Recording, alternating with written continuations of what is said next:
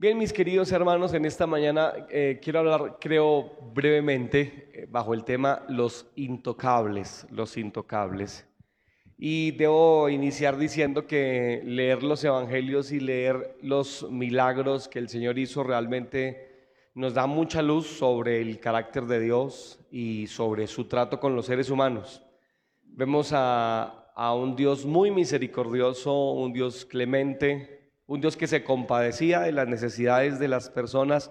Y de hecho el Señor Jesús en repetidas ocasiones eh, dio afirmaciones muy interesantes. Por ejemplo, en alguna oportunidad el Señor dice que tenía compasión de la gente, de las personas, porque eran como ovejas que no tenían pastor, ¿verdad?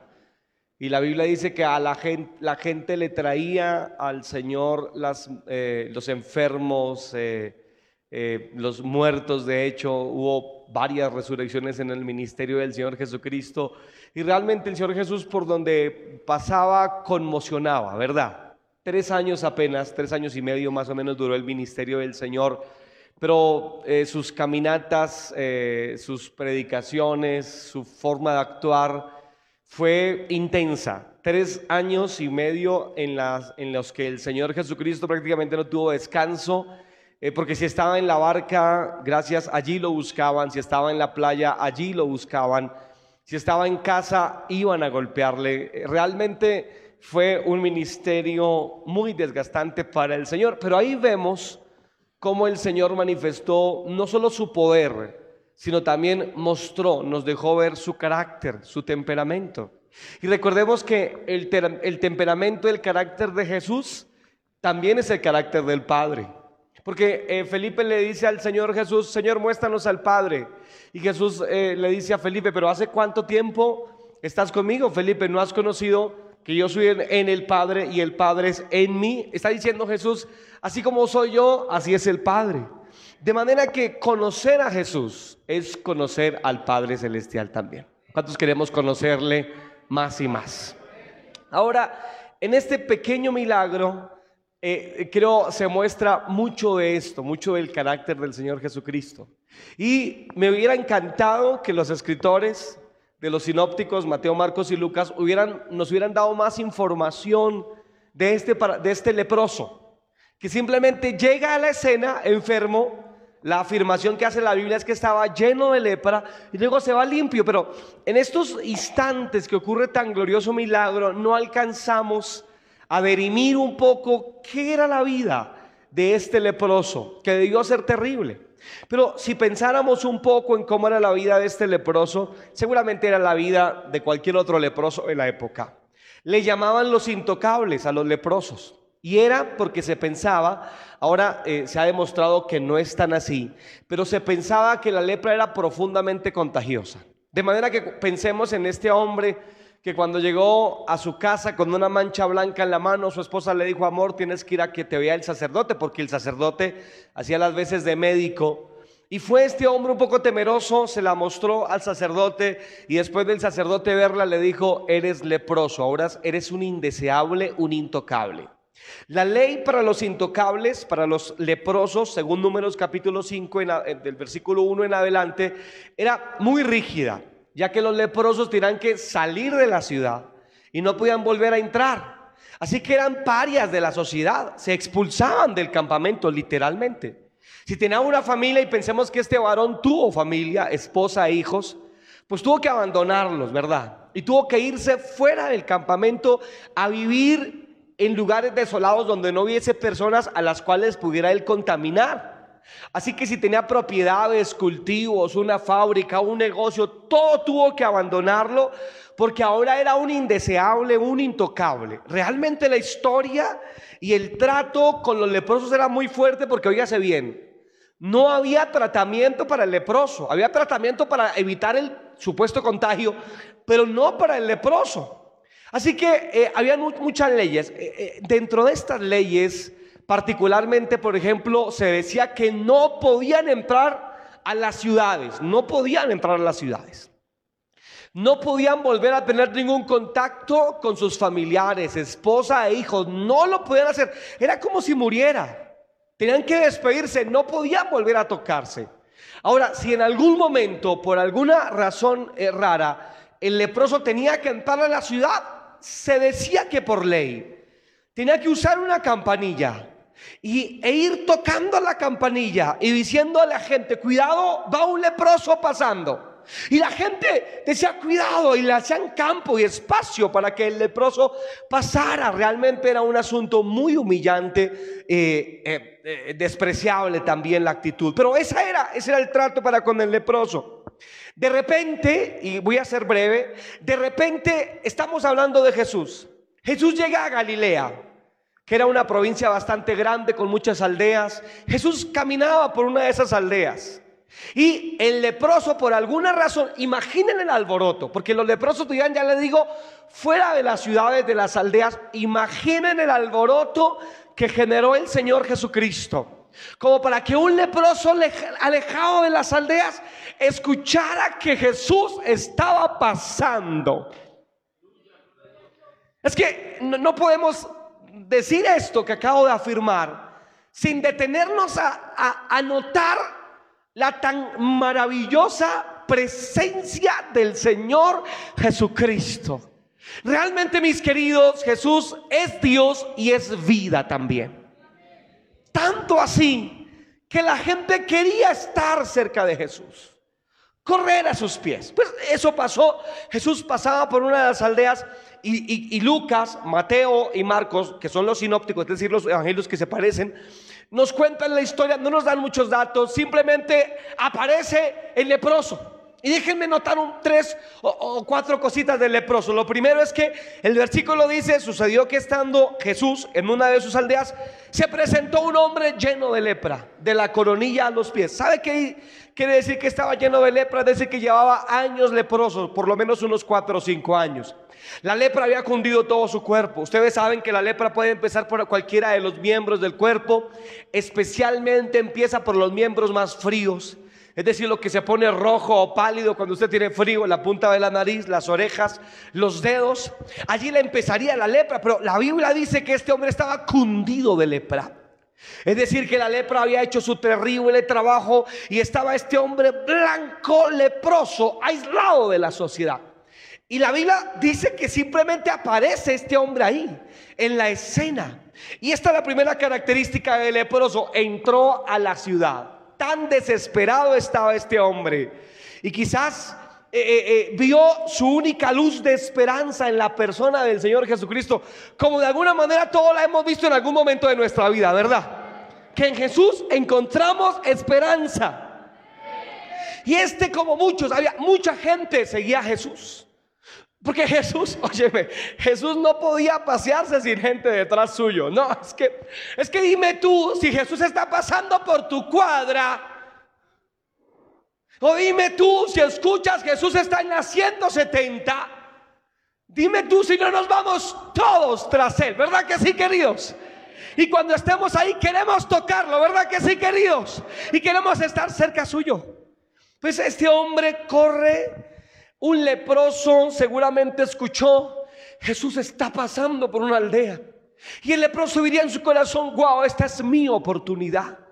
Voy a verlo. No había tratamiento. No era que había hecho filas en la EPS y no lo habían atendido. No era que el tratamiento a él no le había funcionado. Es que no había tratamiento. Es que estaba aislado. Es que había perdido a su familia. Y cuando escucha de Jesús, eh, eh, este hombre que ni nombre nos da la Biblia dice, esta es mi oportunidad debo hacer algo. Jesús está pasando por aquí. Tengo que acercarme a Él. Seguramente ya había escuchado historias, quizás la de la mujer del flujo de sangre, que era una historia que se había escuchado por todas partes. Y el leproso dijo, eso también me puede ocurrir a mí. Se abre espacio y entra a la ciudad que estaba prohibida la entrada de este hombre a la ciudad, no le importa que estuviera prohibido. Y, este hombre rompe los protocolos, rompe eh, las leyes que de hecho bíblicas eran, rompe todo, rompe todo, no le importaba nada. Quería ver a Jesús. Y estos personajes en la Biblia siempre resaltan, ¿no? Ahí tenemos, por ejemplo, a, a, Nicodemo que lo buscó de noche, o a este cobrador de impuestos, el enanito, ¿cómo se llamaba? Este Saqueo, ¿verdad? Que se trepó en un árbol, ¿recuerdan usted la historia? Que me encanta cómo la gente eh, quiere ver a Jesús. Me encanta, me fascina. Y este hombre no es la excepción, se acerca a Jesús. Lo segundo que hace es que apenas, o sea, yo creo que no era difícil abrirse espacio porque cuando alguien lo vio leproso, seguramente alguien por ahí gritó, leproso, cuidado, la gente le daba permiso, no querían ni untarse del leproso. Y este hombre va y se postra, la Biblia dice que seguramente lo interrumpe en su caminar y no le da el rostro porque él se sentía avergonzado, cinco años de lepra, un rostro desfigurado. Quizás algunas de sus partes ya se habían caído porque la lepra tumba, quita ciertas partes, quizás no tiene ya algunos dedos, quizás la punta de su nariz se había caído ya. Así que envuelto en vendas se postra ante el Señor porque es lo otro que podemos hacer. Te acercas a Jesús y ¿qué más puedes hacer a Él? Ves a Jesús cara a cara, ¿qué más podrías hacer tú? No importa quién tú seas, si ves a Jesús, la primera sensación que te invadiría sería postrarte ante el dador de la vida. Aleluya. ¿Qué fue lo que nos pasó cuando nos convertimos? ¿Te acuerdas de ese día? Cuando de alguna manera experimentaste con Jesús y lo primero que te dio por dentro del corazón fue postrarte ante Él. De manera que esta, esta es una actitud casi lógica, pero Él se postra porque tiene una, una, una razón adicional para postrarse, es que es leproso. Y luego ora de manera sencilla pero profunda. Y dice, Kyrios, Señor. Y la palabra que usa ahí en griego es la palabra Kyrios. Él no habla en griego, posiblemente hablaba en, arameo. Pero la palabra que se traduce es Kyrios, que quiere decir Señor en cuanto a su señorío. Lo que está diciendo aquel leproso es, tú eres el Señor. Eres el gobernador. Reconoce quién era Jesús. Ese hombre no dice, me dicen que eres profeta. No, eres Dios. Tú eres Dios. O no eres un, sanador simplemente. No eres más que sanador. Eres Kyrios. Eres el Señor. ¿Cuánto lo reconocemos esta mañana? Que Él es el Señor. ¿Le das un aplauso a ese Señor maravilloso que está aquí?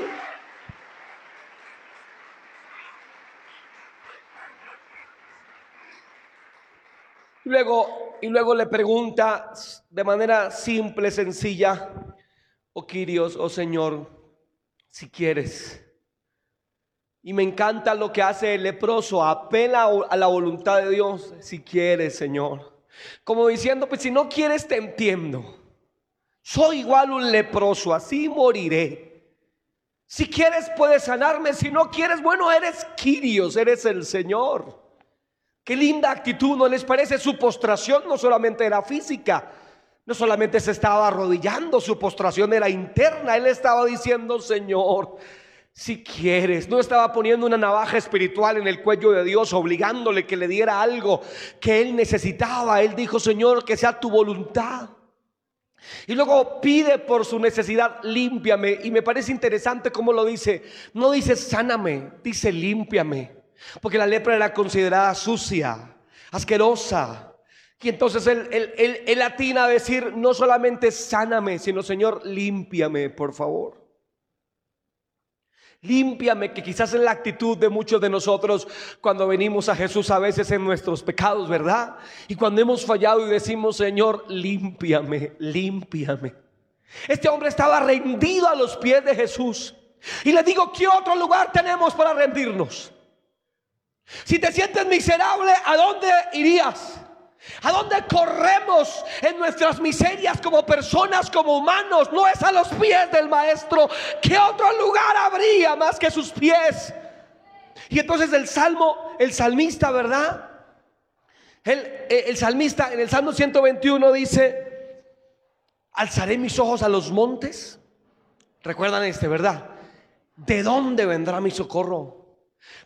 Eh, lo que está diciendo es, alzaré mis ojos a Monserrate, veré al Señor de Buga, iré a la Virgen de Chiquinquirá, O al brujo a lo que se te ocurra. Y, el salmista se responde, es una pregunta retórica. Y él mismo dice, no, alzaré, no, no alzaré mis ojos a los montes. Mi socorro viene de Jehová que hizo los cielos y la tierra. Mi socorro no viene, mi socorro no viene de los montes ni de los santos. Mi socorro viene de Dios. Aleluya. Pero realmente, queridos, yo no, no quería hablar tanto del leproso, quería hablarles de la reacción de Jesús. Y, voy a ser breve. Cuando Jesús lo ve, bueno, les digo que algunos de ustedes serían impactados por la escena. Si, si, si tú, si tú, si a, si a ti se te humilla alguien así,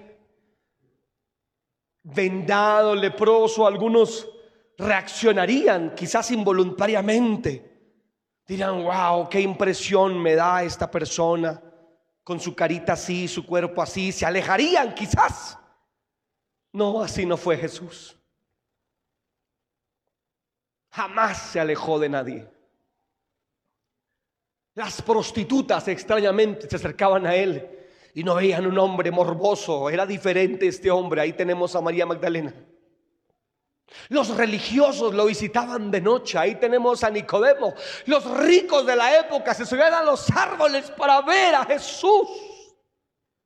Y los leprosos, algo tiene Jesús que te atrae tanto. ¿Sabes qué tiene? Es quien te dio la vida. Te conoce como nadie más en la existencia. Y ahí tenemos al leproso humillado ante el Señor. Pero me encanta, esto a mí me atrae, tanto porque Jesús apenas ve al leproso. El versículo 13 dice, entonces Jesús, extendiendo la mano, le tocó. Le tocó, le tocó. Ni siquiera lo sanó, primero lo tocó. ¿Sabes quién era este hombre? Un intocable. Nadie se atrevía a tocarlo. Llevaba cinco años o seis o siete sin que nadie lo tocara. Porque la gente no quería contaminarse con este blanco eh, leproso. Y entonces cuando se acerca un leproso al autor de la vida. Oh, él, él no solamente le habla. El que está allá arrodillado se sano. No, Jesús se acerca. Yo no creo que lo haya tocado con asco. Jesús se acerca y lo abraza seguramente. Y lo levanta. Quizás pone su cabeza en su pecho. ¿Sabes, Jesús? Yo, o sea, ¿por qué Jesús lo hace? No lo estaba sanando al tocarlo. Es que Jesús estaba trabajando en otra área de este hombre. No solamente lo quería sanar, lo quería restaurar. No solo quería responder una petición, quería impactar a este hombre. ¿Sabes que el contacto físico es demasiado importante para nosotros los seres humanos? ¿Sabes que es por ley, por ejemplo, que cuando tú tienes un niño, querida hermana, está por ley en Colombia, que el médico tiene que entregarte a tu hijo antes de limpiarlo, antes de cortarle el cordón umbilical, antes de hacer lo que quiera. Lo primero que tiene que hacer es entregarte al bebé para que tú lo abraces y tengas un apego, el contacto físico. El padre acariciando la mejilla de su hijo, el esposo acariciando la mejilla de su esposa, dos hermanos abrazándose. Y este hombre no había experimentado nada de eso. Era un paria, era un tipo olvidado, maloliente. Pero cuando se acerca a Jesús, Jesús no solo le habla, lo toca. Lo toca. ¿Qué buscaba Jesús? Restaurarlo. Pero luego de tocarlo le dice, ¿sabes qué? Por supuesto que quiere. Y esto nos dice que Dios quiere bendecirme, quiere ayudarme. Dios no es ajeno a las necesidades del hombre, a tus necesidades. Estamos hoy poco acongojados por lo que pasó a, nuestra querida familia Vivas Rodríguez ayer y, hablaba anoche con ellos, decía, Jesús no está ajeno. ¿Crees que Jesús es ajeno a tu vida, a tus dolores? Más Jesús dice, quiero, quiero. Sé limpio, sé limpio, sé limpio. Puedes inclinar tu rostro un momento esta mañana.